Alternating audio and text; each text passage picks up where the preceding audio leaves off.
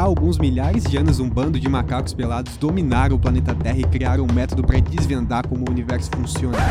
Mas oi, ninguém sabe direito como esse negócio funciona. O podcast Macacos Pelados é sua dose de ciência, biologia, conservação e macacagem. Bem-vindos. E aí, pessoal, tudo certo? Então, hoje estamos aqui apresentando mais um episódio do Bate-Papo de Macaco, onde a gente vai pegar algum assunto e a gente vai tentar destrinchar um pouco mais a fundo. E hoje a gente vai estar vai tá falando especificamente sobre diversidade na vida na Terra, por que, que a gente tem tanto bicho por aí, por que, que a gente tem tanta planta, tantos organismos, e por que, que a gente tem mais disso em alguns lugares e por que, que a gente tem menos em outros, enfim. Vamos começar agora e tentar, enfim, construir essa narrativa aí com vocês.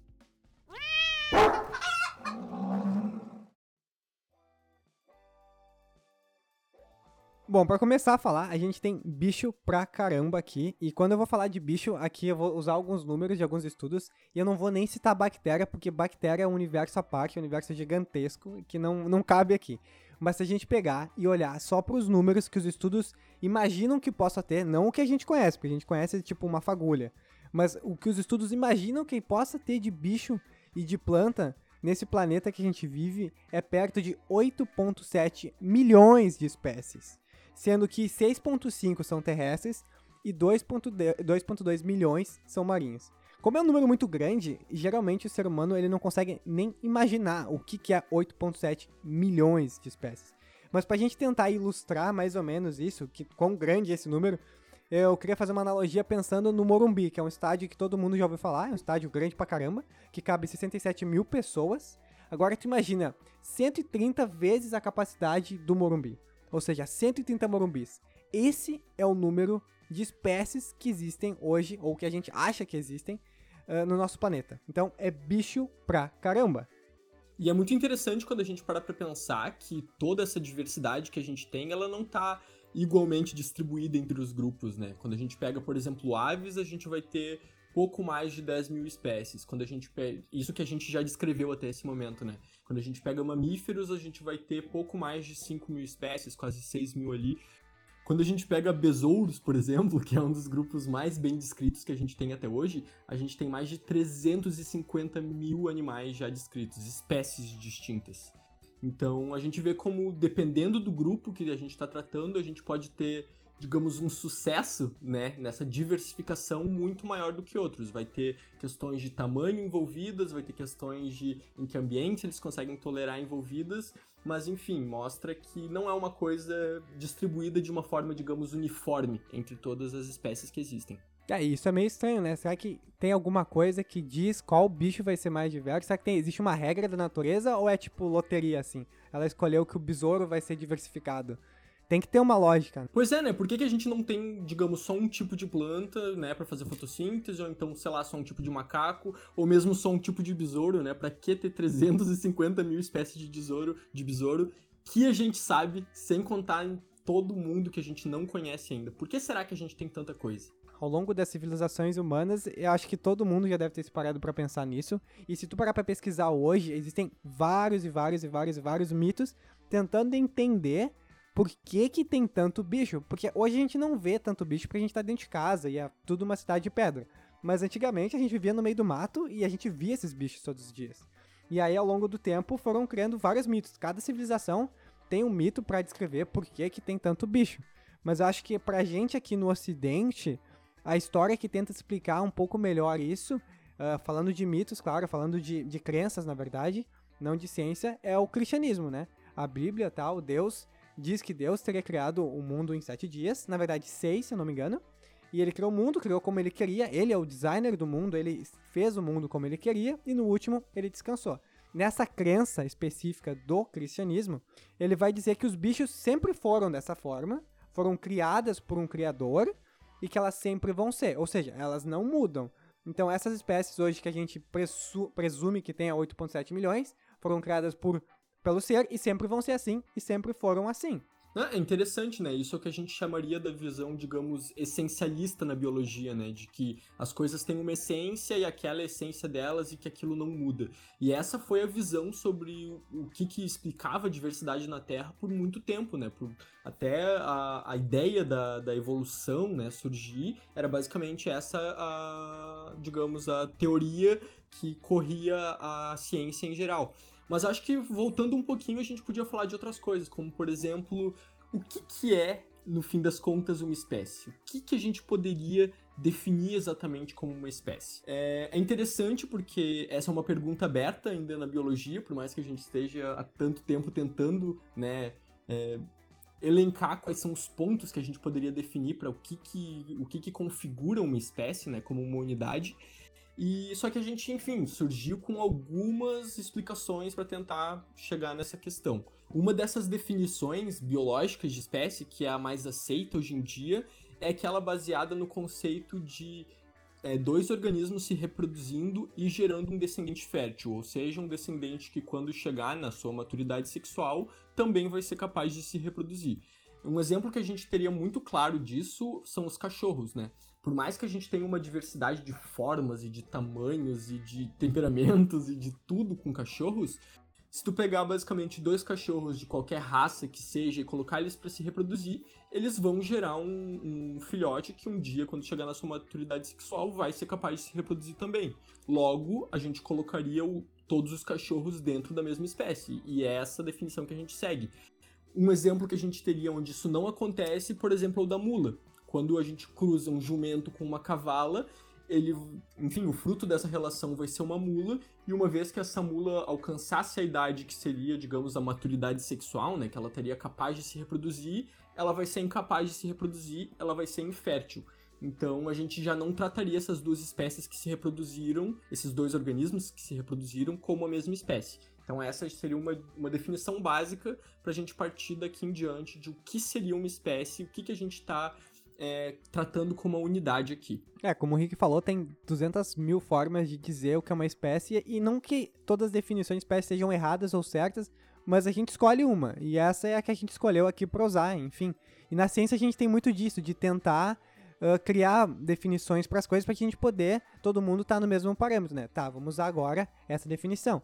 E para os cientistas tentarem entender essa diversidade absurda que tem no planeta, uma das formas de todo mundo tentar falar a mesma língua é, primeiro, dar o nome das espécies, como o Rick falou, definir o que é uma espécie, dar os nomes e classificar, né? Lembra da escola lá, ou, tenho certeza que todo mundo já ouviu falar alguma vez na vida, aquelas coisas como família, gênero, ordem, classe.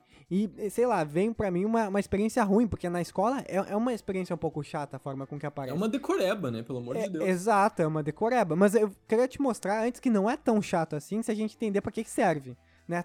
Porque a gente que é ser humano, a gente tem essa mania de classificar tudo. E às vezes não parece, mas a gente tem. Por exemplo, eu gosto do exemplo da música, né?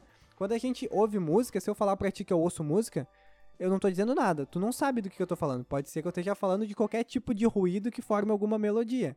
Mas eu posso definir isso dentro de grupos que eu classifiquei, que a gente classificou como ser humano, né? Posso dizer que é música folclórica, posso dizer que é música clássica, posso dizer que enfim, qualquer grande grupo. Mas dentro de, por exemplo, música popular, tem vários tipos. Então eu reclassifico agora. Tá, entre música popular, eu posso classificar como rock, como sertanejo, como hip hop. E aí eu vou classificando em semelhanças, né? Pô, mas dentro de rock, eu gosto de rock. Então tá, dentro de rock, eu vou ter várias outras suborganizações. E aí tu tá me entendendo, porque é exatamente como a gente faz com bicho. A gente classifica por semelhança. Por quê? Porque é mais fácil da gente entender. Então, os primeiros cientistas a tentar entender por que, que tem tanto bicho nesse planeta, primeiro pegaram e classificaram esses bichos baseado em semelhanças, no que eram mais parecidos. Ah, esses aqui tem, tem quatro patinhas, esses aqui são desse tipo, desse tipo, desse tipo, e foram organizando. E o cara que fez isso, o primeiro cara que, que organizou esse sistema importante como a gente usa hoje, se chama Linneu. Ele foi o responsável por classificar vários e vários organismos lá por 1730, por aí, faz tempo pra caramba, por classificar todos, todos eles não, mas boa parte deles nesse sistema. É, o que eles tinham acesso naquela época, né? Exato, que eles tinham acesso, porque a gente não tinha internet, né? A gente não tinha. pra tu conseguir achar foto de bicho ou informações dos bichos, tu não tinha. Tu tinha algumas descrições de desenhos e tudo mais. Não, e é bem legal até colocar um pouco do papel do Brasil desde aquela época, assim, porque não só no Linneu, que o Linneu descreveu diversas espécies que a gente tem no Brasil, não necessariamente por ele vir até aqui, mas porque muitas pessoas que vinham até aqui coletavam e mandavam para ele, né? E o Brasil, sempre por ter muitas espécies, assim, e tal, era uma coisa que, que todo mundo brilhava o olho, assim, vendo, né? Então ele recebeu diversas espécies que, que existem aqui no Brasil e que ele, que foi, digamos, o pai da taxonomia, né? Que é essa ciência que a gente chama para que se ocupa com essa descrição né, desses organismos que, enfim, o próprio Linneu ele descreveu muitas das, muitas das espécies que a gente tem hoje aqui no Brasil. Com certeza. Só que a questão é que, na época, a visão da época era uma visão bem baseada na, na, na Igreja Católica e tudo mais. Então, eles viam essas espécies, todas essas espécies que tinham sido classificadas, como elas eram assim e vão ser sempre assim. Como a gente falou antes, eram fixistas ou essencialistas. Ou seja, tudo era assim. Então, um bicho que vive hoje é o bicho que vai viver daqui um milhão de anos, ou a menos que ele seja extinto, mas a princípio não. E é o mesmo bicho que viveu desde que a Terra existe. Então, essa era a visão que a gente tinha.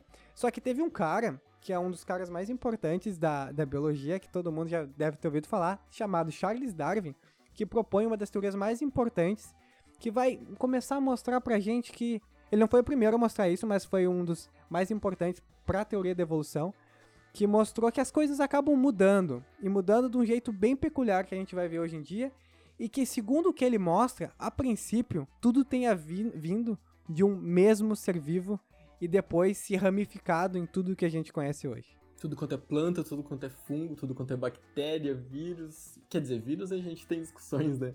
Mas, enfim, que tudo teria vindo desse último ancestral comum, né? Que a gente teria com todos os seres vivos da Terra. É uma ideia, é uma ideia bem legal, assim. É, é muito interessante também quando a gente olha essas questões do, do, do Charles Darwin, porque a ideia de evolução ela não foi proposta por ele, né? Ela já era uma coisa, não vamos dizer relativamente aceita, mas já era uma ideia que era discutida na academia científica naquela época, só que ninguém até aquele momento tinha conseguido é, comprovar, né? Ou então é, promover uma observação em qual que era o mecanismo pelo qual acontecia. Então as pessoas observavam que existiam organismos que eles eram relativamente parecidos e que provavelmente eles poderiam ter evoluído de um ancestral comum, só que ninguém entendia como que se dava esse processo, né? De que forma aconteceu essa divisão, de que forma que se dá esse tipo de coisa. E então a grande ideia do Darwin, com seu livro Origem das Espécies, foi de propor a ideia da seleção natural, de propor a ideia de dessas influências, né, dessas pressões adaptativas que a gente estaria chamando, que seriam essas influências que o ambiente tem sobre um organismo, sobre uma forma de tu impor certas necessidades que aquele organismo deveria ter naquele tipo de ambiente para que ele consiga sobreviver ali e que essa seria seria um mecanismo que ao longo, ao longo tempo, né, ao longo de diversas gerações, poderia estar sendo responsável por gerar uma ou outra espécie ou acabar levando à extinção de uma espécie, que é o que acontece com a grande maioria delas, né? Mas enfim, que esse seria o mecanismo por trás de, da diversidade que a gente teria na Terra hoje em dia.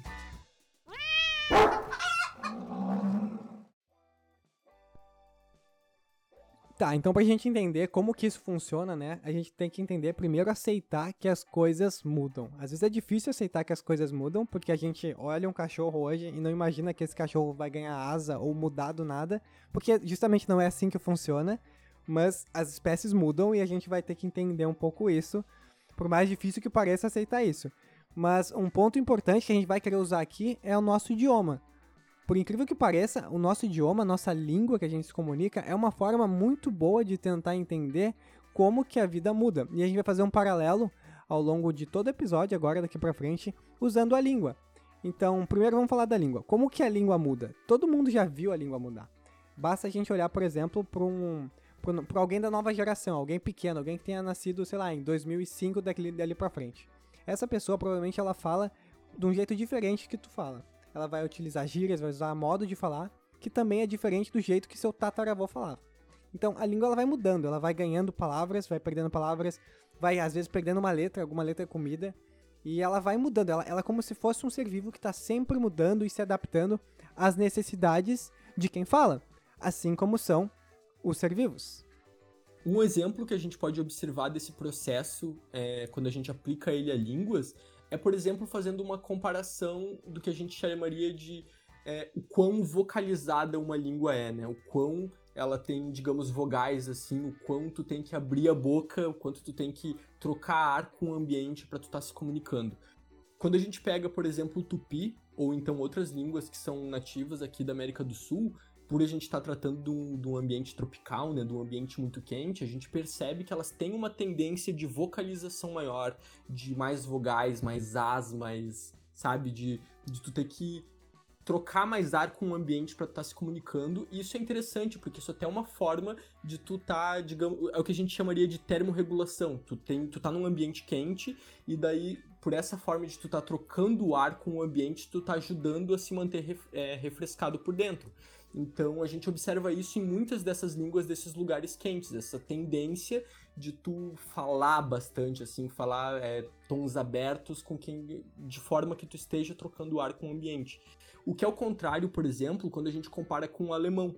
O alemão e outras línguas escandinavas, elas surgiram. Não vou dizer que elas surgiram, né? Mas elas evoluíram em, em, até certo ponto num contexto frio, num contexto onde tu tá trocando muito ar com o ambiente, tu pode estar tá se gelando por dentro. Isso não é uma coisa interessante quando tu quer se comunicar.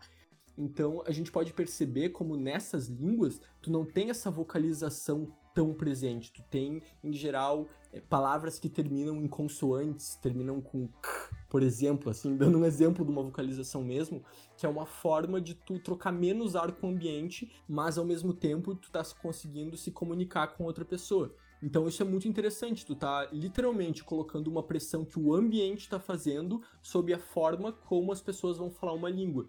E o melhor exemplo disso, a gente pode colocar o próprio português que a gente fala aqui no Brasil. A gente recebeu essa influência do português justamente de Portugal, com os, com os colonizadores, né, que vieram para cá. Porém, hoje em dia, a gente tem no Brasil como uma, uma das formas, né, como que o português é falado da forma mais aberta, forma mais vocalizada. E daí isso também tem muito da influência tupi e de outras línguas indígenas na nossa língua de que a gente recebeu essa influência deles e também a gente acabou adaptando o português por esse nosso contexto mais quente, mais tropical do que nos outros lugares onde ele é falado. Muito massa, isso é um exemplo muito legal, porque o português ele existe nos dois lugares, mas ele veio pra cá com os portugueses e aí ele mudou. Por culpa dos portugueses que vieram e trouxeram e misturou com o idioma que a gente tinha aqui, os idiomas indígenas e tal. E é, é bem como a, a biologia funciona, os bichos funcionam assim também.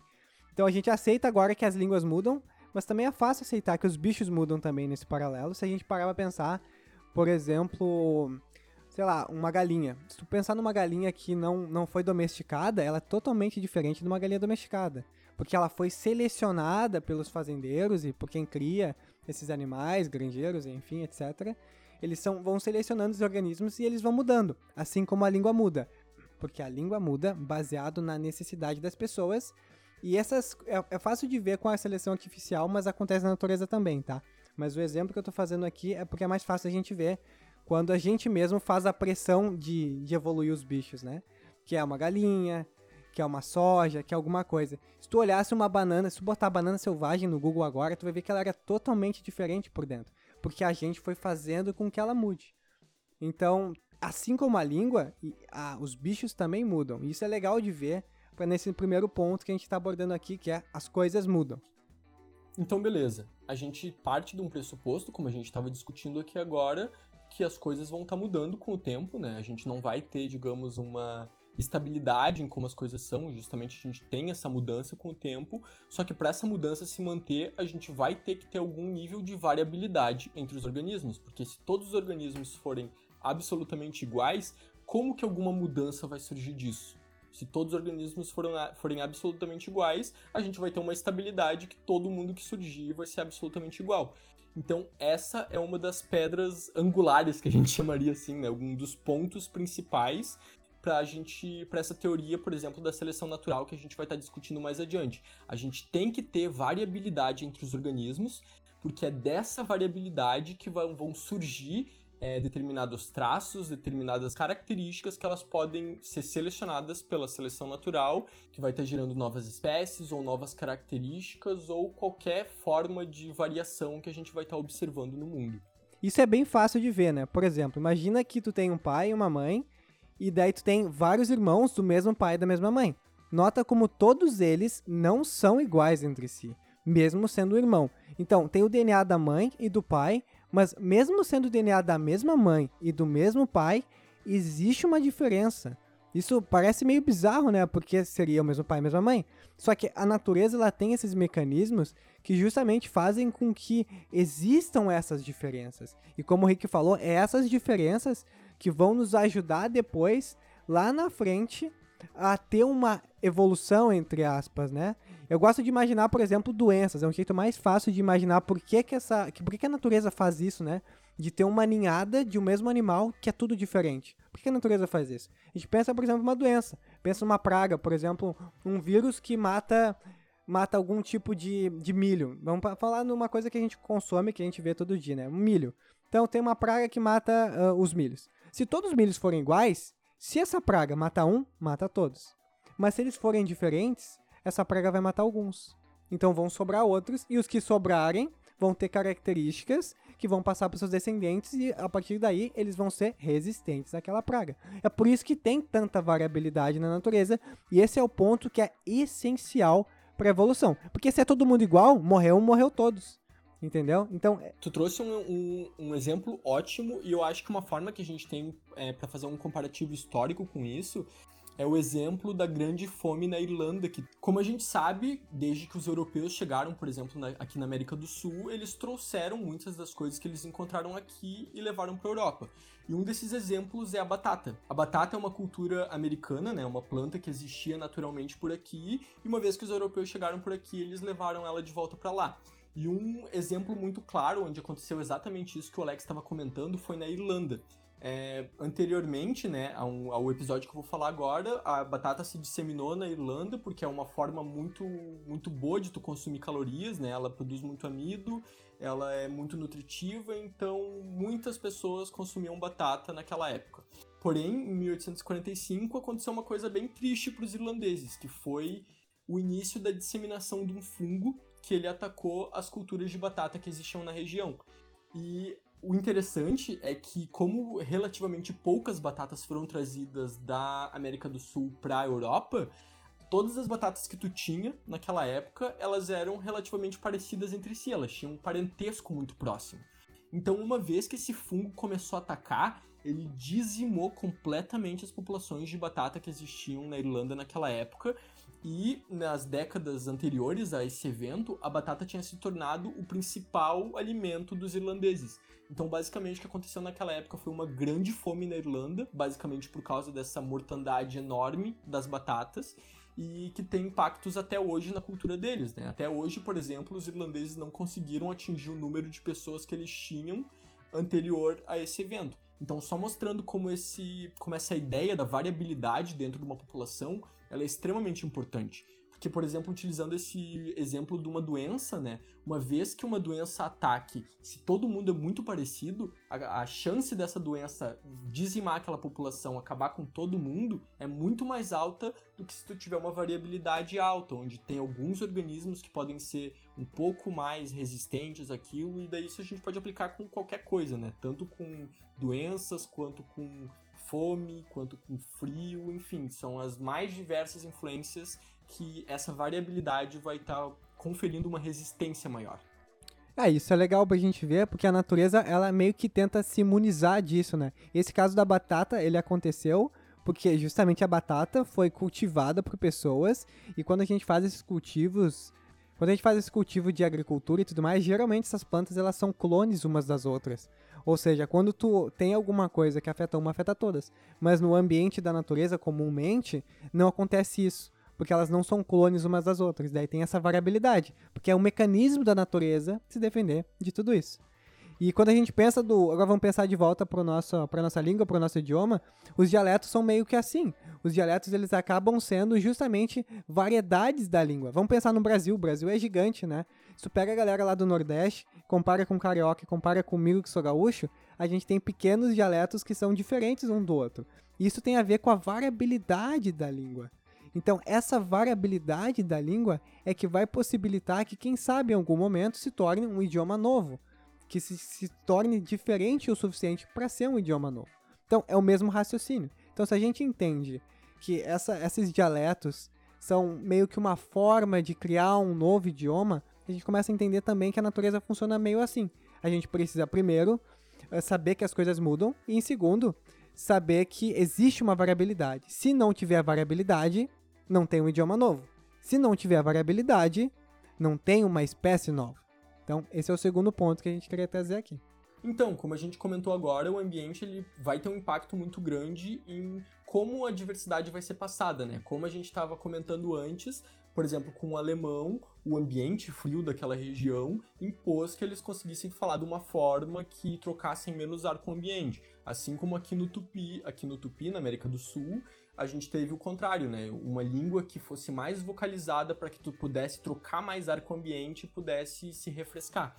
Porém, a gente não pode colocar toda essa questão simplesmente em cima do ambiente, porque muitas vezes tu não vai depender só do ambiente, tu também vai depender de quais características tu herdou dos teus ancestrais para tu poder te adaptar a esse novo ambiente. Então, não é qualquer organismo vindo de qualquer lugar que uma vez que chegou no ambiente novo vai se adaptar ali porque aquele ambiente está impondo aquelas necessidades. Não, tu também tem a questão de que tipo de características os teus ancestrais tinham que vão te permitir te manter naquele ambiente. Isso é legal para a gente pensar que quando a gente está falando da formação de um idioma novo, né? A gente está sempre falando aqui de idioma, na formação de um idioma novo é como se fosse a formação de uma espécie nova. Então, para a gente poder ver isso claramente, a gente pode pensar que há mais ou menos lá entre 4.500 e 2.500 a.C. tinha um povo que vivia na Europa, tá? E ele era, eles falavam um idioma, o idioma deles lá, que era totalmente diferente do idioma de agora que eles falavam um idioma que a gente chama de, os pesquisadores da área chamam de língua proto-indo-europeia. Essa língua que eles falavam tinha uma característica. Só que, por alguma razão, essa galera que estava lá pegou e migrou. Falou assim: não, falou, vou ir para outro lugar. E foi para outro lugar e se dividiu. Cada um foi para um canto, cada um foi para um lado. E todo, na época que eles migraram, todo mundo falava exatamente o mesmo idioma. Mas conforme eles foram migrando e se isolando um do outro, passando muito tempo, eles começaram a mudar seu idioma. Pensa que quando tu não vê uma pessoa por muito tempo, ela acaba mudando o jeito de pensar, o jeito de falar. O idioma é a mesma coisa. A gente sabe que ele vai mudando. A gente já viu isso lá no primeiro ponto, que as coisas mudam. Então, eles se separaram, o idioma foi mudando. E aí é por, por isso que hoje a gente tem o português, o espanhol, o italiano, o francês, que são línguas que são parecidas. Tu parar pra pensar, o português, o espanhol, o italiano e essas línguas são bem parecidinhas, a sonoridade e tudo mais, mesmo que tenha algumas coisas diferentes, tem muita coisa que é parecida, mas não é à toa, não, não surgiu independente. Elas são parecidas porque elas se originaram de, mesmo, de uma mesma linguagem, numa mesma língua, numa época, e aí as pessoas migraram e foram mudando depois. E a mesma coisa que acontece com uma espécie.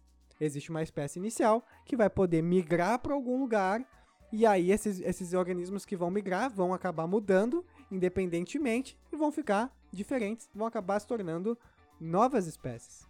Como o Alex falou de mudança, então, não necessariamente quando a gente enxerga uma mudança, né? Por exemplo, utilizando o exemplo de linguagem, né? Não é, não é porque uma língua ela é diferente agora do que a língua que ela se originou que necessariamente ela vai ser melhor para aquele ambiente onde ela está inserida. A gente tem que entender o processo aleatório por trás dessas mudanças. Então, dado o tempo necessário, a mera aleatoriedade desse processo ela vai acabar gerando resultados diferentes. Um exemplo legal é o português e o espanhol. Quando a gente pega é, Portugal e Espanha, que são imediatamente vizinhos, o espanhol ele não é melhor adaptado para o ambiente espanhol do que o português é melhor adaptado para o ambiente português. A gente tem simplesmente uma questão de mudança que se deu provavelmente por uma questão aleatória, podem ter outras influências que tiveram nisso também, mas esse é o ponto. Nem toda mudança necessariamente ela vai ser adaptativa para aquele ambiente que a gente vai estar tá enxergando.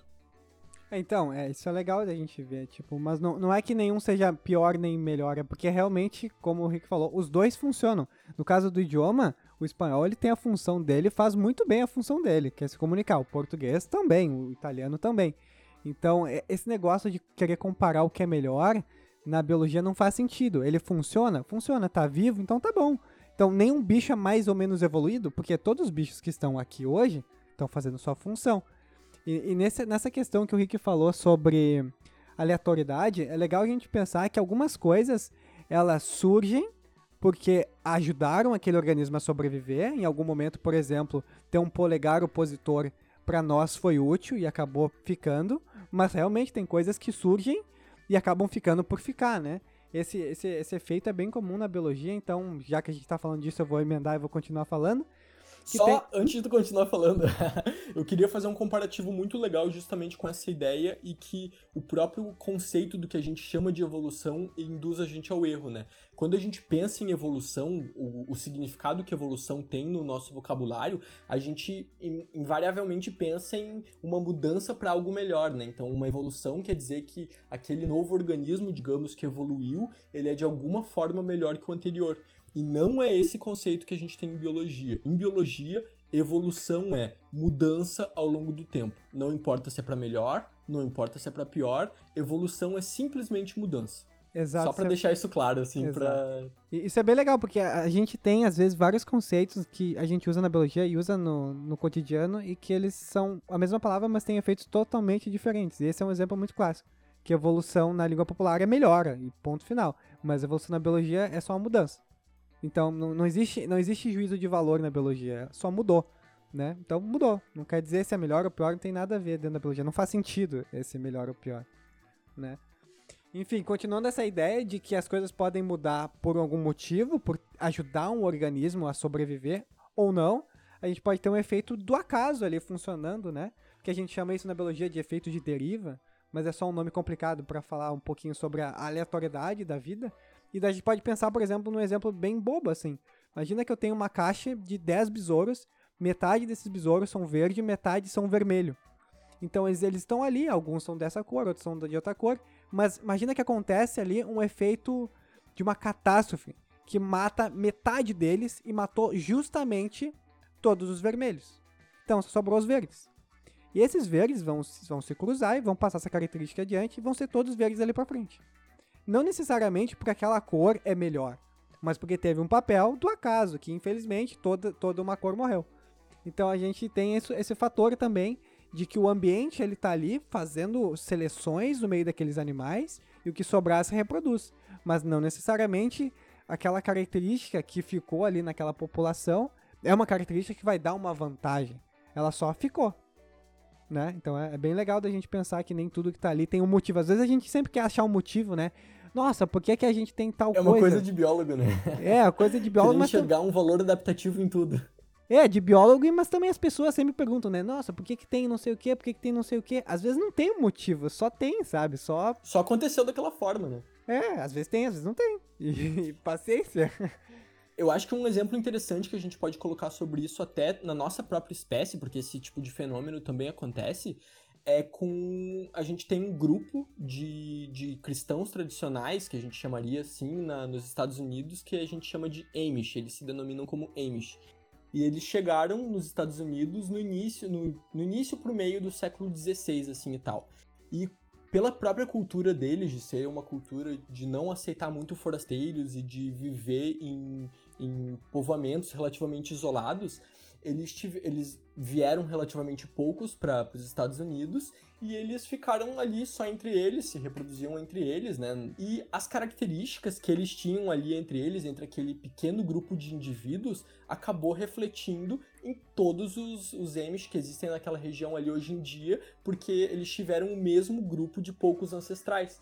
E isso é muito interessante porque a gente pode observar uma característica que existe neles numa frequência muito maior do que em outras populações no mundo, que é a polidactilia. A polidactilia é quando tu basicamente nasce com mais um dedo nas mãos ou nos pés, e ele não é um dedo funcional, né? Não é como se tu tivesse, sei lá, seis ou sete dedos perfeitamente funcionais que tu pudesse usar para tocar piano melhor que todo mundo ou para tocar guitarra melhor que todo mundo. Não, é só um dedo a mais ali que não tem muito uso.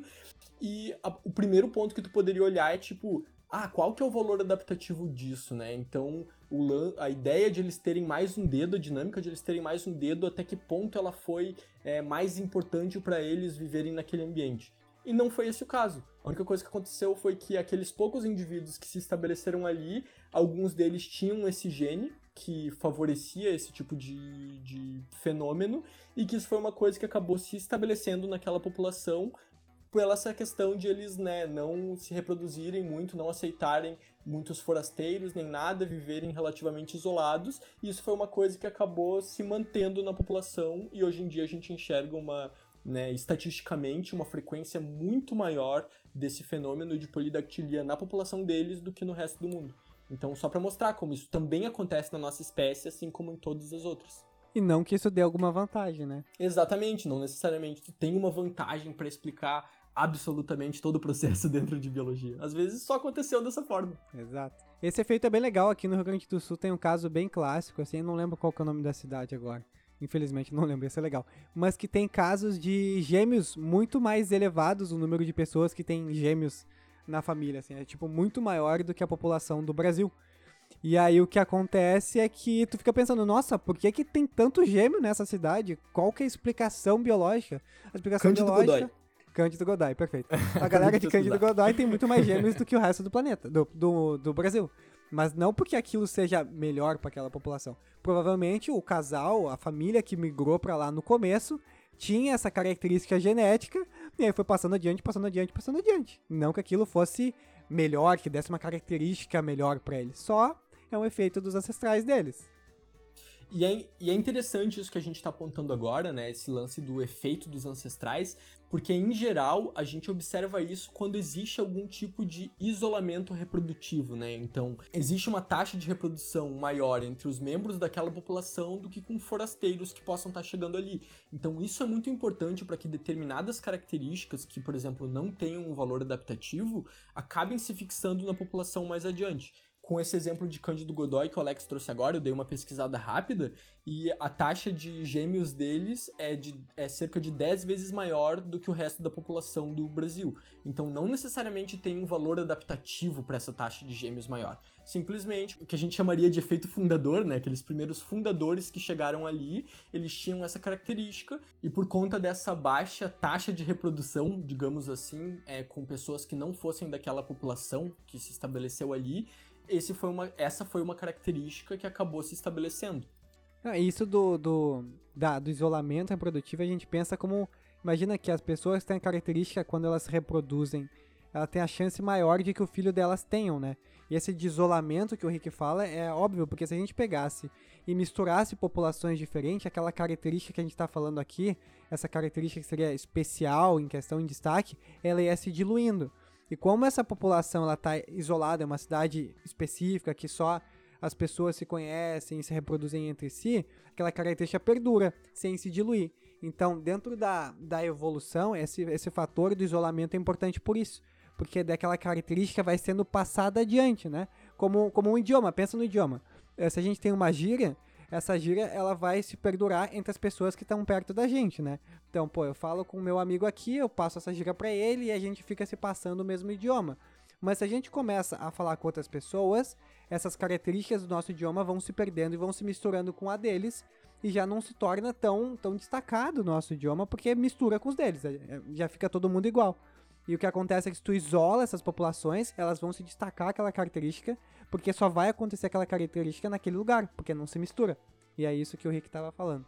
E é interessante observar né, esse, esses eventos de separação como uma coisa extremamente relevante, como uma dinâmica extremamente relevante para a produção de novas espécies, porque imagina, as mudanças elas estão acontecendo o tempo todo, só que o tempo todo os organismos dentro de uma população também estão se reproduzindo entre si, então se tu só tiver mudanças, mas tu não tiver um isolamento, o que vai acontecer é que aquela espécie, aquela linhagem, né, se a gente chamar de uma linhagem, ela vai mudar com o tempo, mas não necessariamente ela vai gerar novas espécies. O evento que, em geral, a gente precisa para a produção de uma nova espécie é um evento de isolamento, ou seja, quando um grupo dentro daquela linhagem se separa e que começa a acumular suas próprias mudanças, né, o que a gente chamaria de mutações em biologia, mas começa a acumular suas próprias mudanças e com o tempo, né, toda a soma dessas mudanças, se um organismo dessa nova população por acaso se encontrar com um organismo da antiga população, eles não vão mais ser viáveis geneticamente. E daí voltando para o início do episódio, o que, que é não ser viável geneticamente? É tu não ser capaz de gerar um descendente fértil que é a definição que a gente tem atualmente como espécie. Então é importante mostrar como esse evento de separação, né, esse processo de separação e de não ter mais uma, uma um contato direto entre aqueles organismos é importante para essa produção de novas espécies. Tem um exemplo bem legal, é um exemplo antigo, eu acho que é da década de 70, que os caras pegaram e fizeram assim, eles tinham algumas moscas, né, na biologia a gente gosta muito de fazer experimento com mosca, Uh, e eles pegaram essas moscas, tinham, sei lá, X moscas, sei lá, 100 moscas, vou chutar um número aqui, mas não importa, tá? E dividiram metade das moscas em cada caixa, tipo 50 numa caixa, 50 na outra caixa. E aí, ou seja, aí esse tem evento de separação que o Rick falou, separação. E aí, numa das caixas, elas receberam um tipo de comida, sei lá, açúcar. E na outra, outro tipo de comida. E aí eles foram dando essas comidas para elas, deixando que elas se reproduzissem, passassem gerações e gerações. Imagina, filhos, netos, bisnetos, deixaram por, se eu não me engano, umas quatro gerações, elas se reproduzindo e se alimentando só do que eles definiam para cada uma das caixas, sendo diferentes. E ao longo dessas gerações, eles viram que os sistemas digestivos delas tinham mudado.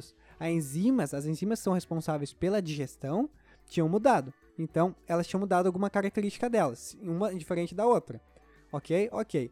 E aí, quando eles tiraram essa barreira, eles pegaram essas gerações mais adiante, sei lá, quarta, quinta geração dessas mosquinhas, e tentaram juntar uma com as outras, eles viram que elas não queriam mais cruzar, ela, como se elas não se reconhecessem como espécie.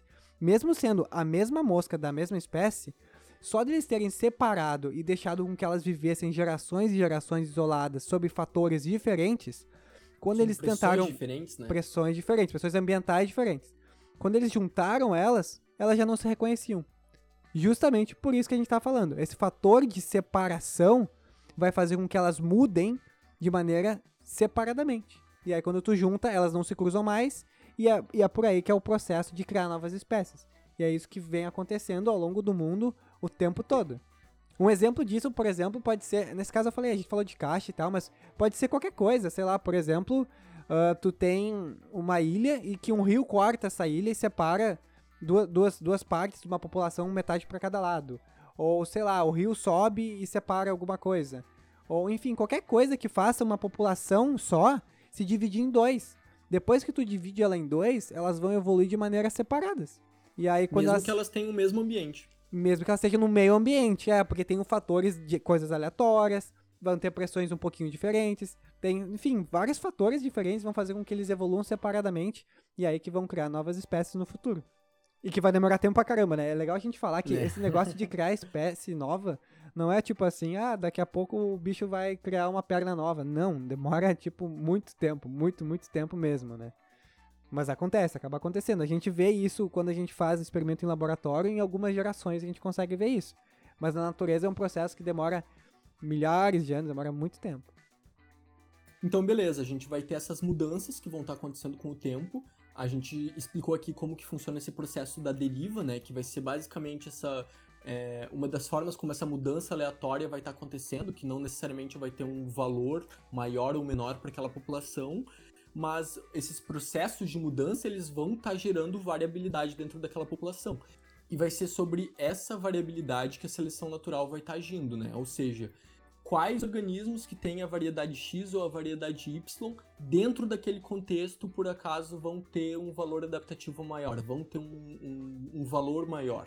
Para visualizar isso, acho que um jeito bem fácil de ver, porque a gente falou agora, tipo, de coisas que ajudam as espécies a, a criar novas espécies, né? Por exemplo, a migração, que a gente falou lá no começo, a gente falou desse processo de separação como é importante, e que a formação de novas espécies às vezes é aleatório, às vezes alguma espécie acaba sendo criada por um processo, uma catástrofe, algo do tipo.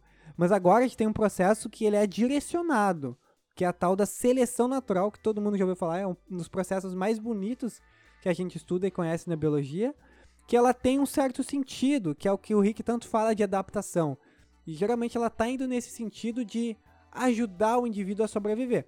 E isso acontece muito na nossa língua. Várias palavras vão ficando porque elas têm algum valor para a linguagem e que elas ficam porque elas são melhores. Por exemplo, melhores que a gente diz aqui é tem, exercem uma função que vale a pena ficar, né? Por exemplo, lá no começo as pessoas falavam Virgem Maria. É bem legal ver a evolução do Virgem Maria, porque ele acaba virando Vixe Maria. Para algumas pessoas vira Ish Maria, para outras vira Ish. Daí pode virar Vixe. E ele vai mudando. Se tu botar lá no Google lá Virgem Maria evolução, essa palavra que começa com uma palavra grande, Virgem Maria, acaba virando uma expressão no fim como Ish, Vixe, Ish. E, ca e cada uma dessas variações são mais utilizadas num contexto geográfico diferente, né? Tem pessoas de uma região do país que vão falar mais vish, outras regiões falam mais ish, e aí vai, porque justamente ela evoluiu, ela foi selecionada pelas pessoas porque ela funcionava melhor, ela é mais fácil de falar, ela é mais rápido, tem uma, uma sonoridade melhor, ao invés de falar Virgem Maria, tu fala vixe. E foi ficando, foi selecionado. E na natureza é assim que funciona, né? Surge uma característica de uma maneira aleatória, mas algumas dessas características que têm uma função que ajudam aquele indivíduo vão fazer com que ele sobreviva com uma facilidade maior. Como a gente comentou antes, é interessante a gente enxergar esse processo não como uma melhora. Então, não necessariamente a gente vai estar tá observando, sabe, como se tivesse um sentido na evolução, como se tivesse um sentido em as coisas ficando melhores. É meramente surge uma adaptação, surge uma variabilidade, aquela variabilidade acaba sendo melhor dentro daquele contexto aquela variabilidade vai acabar sendo selecionada. Não existe uma noção de que as coisas têm que ficar melhores com o tempo. É meramente uma questão de que, naquele contexto, naquele exemplo, aquilo pode ter facilitado um pouco as coisas. Por exemplo, tamanho. A gente poderia pensar de que os organismos então tendem a ficar maiores com, com o tempo, porque vai, enfim, dificultar que predadores alcancem eles ou coisa parecida, e não necessariamente. O que a gente enxerga com tamanho é que isso em todo o reino animal e isso dentro das plantas, dos animais, dos fungos. Existem exemplos onde ficar menor pode ser melhor para um organismo, assim como existem exemplos onde ficar maior pode ser melhor para um organismo. Então, não necessariamente a gente tem que enxergar a evolução sobre esse ponto de vista de que as coisas estão ficando melhores, ou então as coisas estão ficando mais complexas, ou então o organismo está se tornando mais inteligente ou coisa parecida. Não, basicamente aquele organismo ele por ter determinado traço a reprodução dele era facilitada e isso vai acabar fazendo com que aquela tal característica que ele tinha seja levada adiante. Novamente só para a gente apontar mais uma vez porque existem é, teoria do existe por exemplo a teoria do design inteligente que ela justamente diz isso né de que as coisas estão melhorando para um determinado ponto que existe uma, um objetivo na evolução e na verdade não é o que a gente enxerga. A, a evolução ela é o processo de mudança, ponto. Se essa mudança vai ser para algo melhor aos nossos olhos ou pior, o que importa é que no geral as coisas vão mudando com o tempo. É legal de ver isso com exemplos reais, né? Agora eu não vou lembrar com precisão, mas qualquer coisa tu me corrige, mas tem os exemplos, por exemplo, das borboletas, né? Então, por exemplo, é, eu vou, eu vou ilustrar um pouco com o que eu lembro e talvez eu invente um pouco, mas sei lá, por exemplo, tinha borboletas lá que eram mais esbranquiçadas numa cidade que eu não lembro a cidade, acho que era Londres. Tu, tu lembra desse exemplo, Rick? Era Londres, eu acho. Né? Enfim. Posso é, pesquisar aqui rapidinho. É, é uma, tá, mas não interessa. É uma cidade e essas borboletas eram brancas e elas estão lá voando numa boa. Só que borboletas são predadas por pássaros e outros predadores e tudo mais.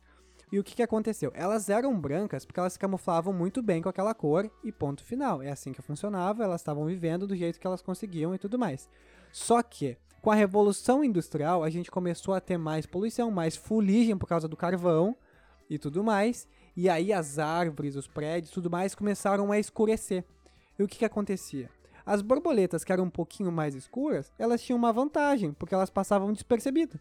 Ninguém via elas tão bem quanto as borboletas mais branquinhas.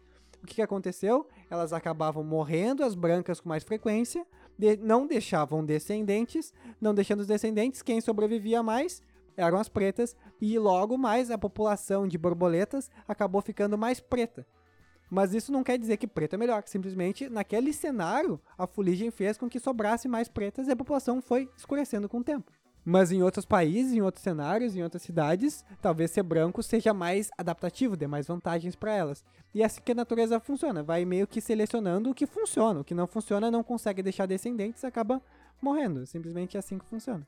E o legal desse exemplo que tu trouxe, Alex, é que depois aconteceu exatamente o oposto, ou seja, a gente tinha uma população de mariposas brancas que se tornaram mais fáceis de ser percebidas, por exemplo, por predadores, como aves, então, beleza, as pretas tomaram conta. Só que depois, com o fim de, da industrialização da Inglaterra, aconteceu o oposto, porque como as árvores voltaram a ficar mais claras e as construções voltaram a ficar mais claras, aconteceu exatamente o oposto do que tinha acontecido, ou seja, aquelas borboletas que eram mais escuras, elas eram mais percebidas pelos por exemplo, pelas aves ou enfim, qualquer outro organismo que estivesse consumindo elas. Então o que a gente teve foi uma troca de novo, ou seja, a gente tinha no início uma abundância muito grande de, de borboletas brancas, para depois ter uma, uma população muito grande de borboletas pretas, para depois ter uma população muito grande de borboletas brancas de novo. E eu acho que isso mostra muito bem como funciona a evolução, né? Ela não necessariamente a mudança de branco para preto foi uma coisa, sabe, melhor para a espécie dentro daquele contexto, aquilo foi o mais adaptativo. Uma vez que aquele contexto se modificou novamente, aquele outro fenótipo, né, aquela outra forma com que a borboleta se mostrava, passou a ter um valor maior. Então ela novamente voltou a se fixar na população. Então isso mostra muito bem como, como evolução é mudança ao longo do tempo. Não necessariamente tu mudar para uma forma e tu ficar naquela forma para sempre. É simplesmente tu estar mudando. Ok, então a gente já entendeu que as coisas estão sempre mudando, isso é um fato, isso acontece com a língua, acontece com os animais e tudo mais. E que a mudança ela acontece porque esses animais são diversos e que existem vários fatores que vão influenciando a migração, a separação desses animais por algum evento, fatores aleatórios e a seleção natural, que vai selecionar aquelas características que dão mais vantagem para alguns organismos. Mas mesmo assim, quando a gente para para olhar para o planeta, que é gigantesco, a gente ainda tem algumas regiões especiais que tem muito mais espécies do que outras. E tem outras que você vai olhar, por exemplo, alguns desertos, não tem tanto. Mas se tu olha para o Brasil, o Brasil tem espécies pra caramba. Por que, que será que acontece isso? Então, esse é um exemplo muito legal, porque a gente pode falar um pouco dos trópicos, por exemplo, e principalmente das florestas tropicais, né? É, para começar, o que, que, são os trópicos? Os trópicos são uma porção do planeta que é a porção mais próxima da linha do Equador. E essa linha do Equador, ela marca no nosso planeta a região que recebe maior incidência de luz solar, onde a, a luz solar incide de forma mais direta. E tem umas consequências bem legais sobre isso com, quando a gente está falando de espécies, de todos os grupos de animais, de plantas, de fungos, de basicamente qualquer coisa que a gente estiver falando. Basicamente, dentro desse contexto, a gente vai ter um ambiente mais quente, né? Um ambiente mais quente por causa dessa radiação solar muito grande que a gente tem nesse lugar. E essa radiação solar muito grande, ela vai acabar influenciando na taxa de fotossíntese das plantas, né? Então, dentro dessa região tropical, essa região mais próxima do Equador, a gente vai encontrar é, em geral, uma maior quantidade de plantas, né? uma maior variedade de plantas que elas vão estar justamente ali porque, como elas se alimentam né, de luz solar, vai ser um lugar onde vai ter esse recurso de forma muito mais abundante para elas. E é muito interessante quando a gente observa isso, de como isso vai acabar afetando todas as outras espécies. Porque a gente tem uma, uma linha de raciocínio, assim, né, na, na, de como a energia entra no nosso planeta, que é basicamente o Sol ilumina o nosso planeta, as plantas fazem, fazem fotossíntese com essa luz solar, e os animais vão se alimentar das plantas, e daí outros animais vão se alimentar desses animais, e etc. Ou seja, a principal fonte de energia do nosso planeta é a luz solar. Então faz muito sentido que nos ambientes onde a gente tem uma maior incidência de luz solar e por consequência uma maior taxa de fotossíntese das plantas, a gente acaba a gente acabe tendo uma quantidade maior desse recurso. E é muito interessante, porque quando a gente soma isso com outras coisas, como por exemplo, o que a gente chamaria do metabolismo, né? Um, organismos que vivem em geral próximos do Equador, eles não vão ter que gastar tanta energia para manter a sua, o seu corpo funcionando do que, por exemplo, um organismo que vive perto dos polos. O organismo que vive perto dos polos, ele vai ter, sabe, que gastar a energia que ele consumiu para produzir calor, para manter a sua temperatura. E isso é uma coisa que vai ele vai estar tá tirando essa energia que ele poderia estar tá investindo em reprodução, que ele poderia estar tá investindo em crescimento. Então, pelo organismo estar tá vivendo próximo do Equador, ele em geral não tem essas preocupações. E é justamente essa, essa questão é, E quando a gente junta isso com essa questão de ter, em geral, mais recurso nesses ambientes e de, por exemplo, olhando do, até de uma perspectiva, digamos, histórica, assim, de o, o, Equador, né, a região do Equador, ela sofre menos com questões de eras do gelo que o nosso planeta já sofreu, porque o planeta vai congelando a partir dos polos, né, então, quanto mais próximo tu tá do Equador, menos tu vai estar tá sofrendo essas influências. Então, quando a gente soma tudo isso, a gente vai acabar enxergando por que, que dentro dos trópicos a gente tem uma diversidade tão absurda. Um exemplo muito interessante que a gente tem para mostrar isso de quão a diversidade é maior dentro dos trópicos, teve uma pesquisa que foi feita um tempo atrás, né? Já faz bastante tempo, na verdade, onde basicamente um cientista catalogou todas as espécies de formiga que ele encontrou em uma árvore na Amazônia. Ele deu um jeito de isolar aquela árvore lá, coletou todas as formigas que ele encontrou e identificou elas a nível de espécie. E dentro de uma árvore na Amazônia, em cima de uma única árvore na Amazônia, existiam mais espécies de formiga do que em toda a Grã-Bretanha, né? em toda a Inglaterra. Então isso mostra essa como essa dinâmica é forte, né? Como o, os trópicos eles são muito, muito, muito mais diversos do que outras regiões do planeta. E quando a gente olha para tudo isso, é interessante observar o Brasil, né? O Brasil, para quem não sabe, é o país com a maior biodiversidade do planeta. A gente tem mais espécies aqui dentro do nosso país do que qualquer outro lugar do mundo. E a gente pode colocar pelo menos duas razões para isso. Primeiro, o Brasil é o quinto maior país do planeta, então a gente vai ter uma área muito grande que vai permitir todo tipo de ambiente aqui. A gente pode ver pela quantidade de biomas que a gente tem dentro de um único país, enquanto que muitos países, né, aí por fora vão, vão estar inteiramente dentro de um único bioma e também pela questão de, dentre os maiores países do mundo, o Brasil ser o único a ser atravessado pela linha do Equador.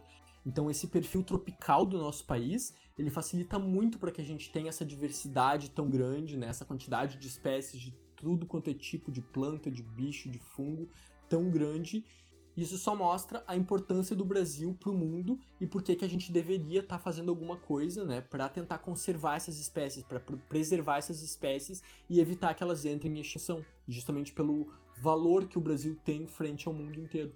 Dentro disso, a gente tem que destacar que a diversidade é super importante, né?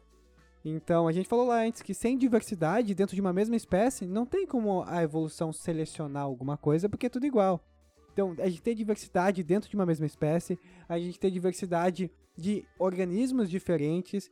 Tudo isso é que permite com que a vida ela funcione e a vida seja como ela é hoje. Então, diversidade é essencial para a vida. Então, é sempre importante a gente lembrar disso como um todo e levar isso para sempre no coração, que diversidade é essencial para a vida ela existir como ela é. E dentro disso a gente pode lembrar só para fechar o assunto que o aquecimento global entra justamente aí, sabe? Porque a evolução ela depende de uma mudança gradual. Então todos os organismos se adaptam às mudanças ao longo do tempo. É, é o que acontece para a vida existir. Só que o aquecimento global uh, antrópico, né, que é o aquecimento global feito por nós, ele está sendo um pouco rápido demais. Então isso faz com que as geleiras do, dos polos derretam, que o, que o nível do mar suba, que a temperatura suba muito rápido e essas mudanças elas acabam sendo muito rápidas. Não que a gente não tenha passado por essas temperaturas, mas é que essa mudança rápida acaba fazendo uma pressão muito rápida que vai fazer com que várias espécies acabem sendo extintas. Então, esse é o grande problema. Não que a gente não consiga lidar com isso, mas que está tão rápido que talvez a gente acabe levando boa parte das espécies junto.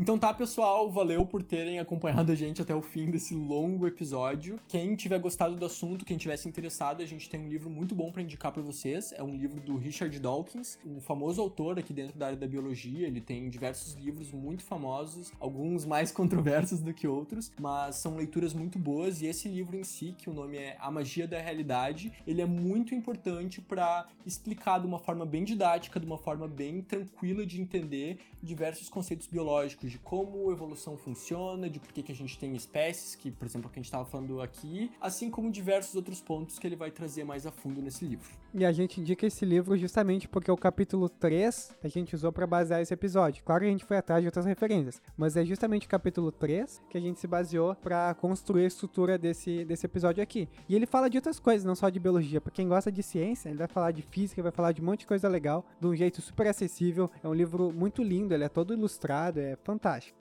E se você tiver realmente interessado de ter esse livro e não quiser comprar, eu vou dar uma dica para ti. Segue a gente no Instagram, porque dia 3 de setembro é dia do biólogo, que a gente vai sortear esse livro e a gente vai divulgar isso no dia do biólogo. Então fica ligado para dia 3 de setembro ir lá na nossa página e seguir as instruções que a gente vai sortear esse livro para os nossos seguidores, porque é um livro que vale a pena ser lido e, enfim, a gente se vê lá no Instagram então para esse sorteio. Valeu, gente. Até a próxima. Tchau, até mais.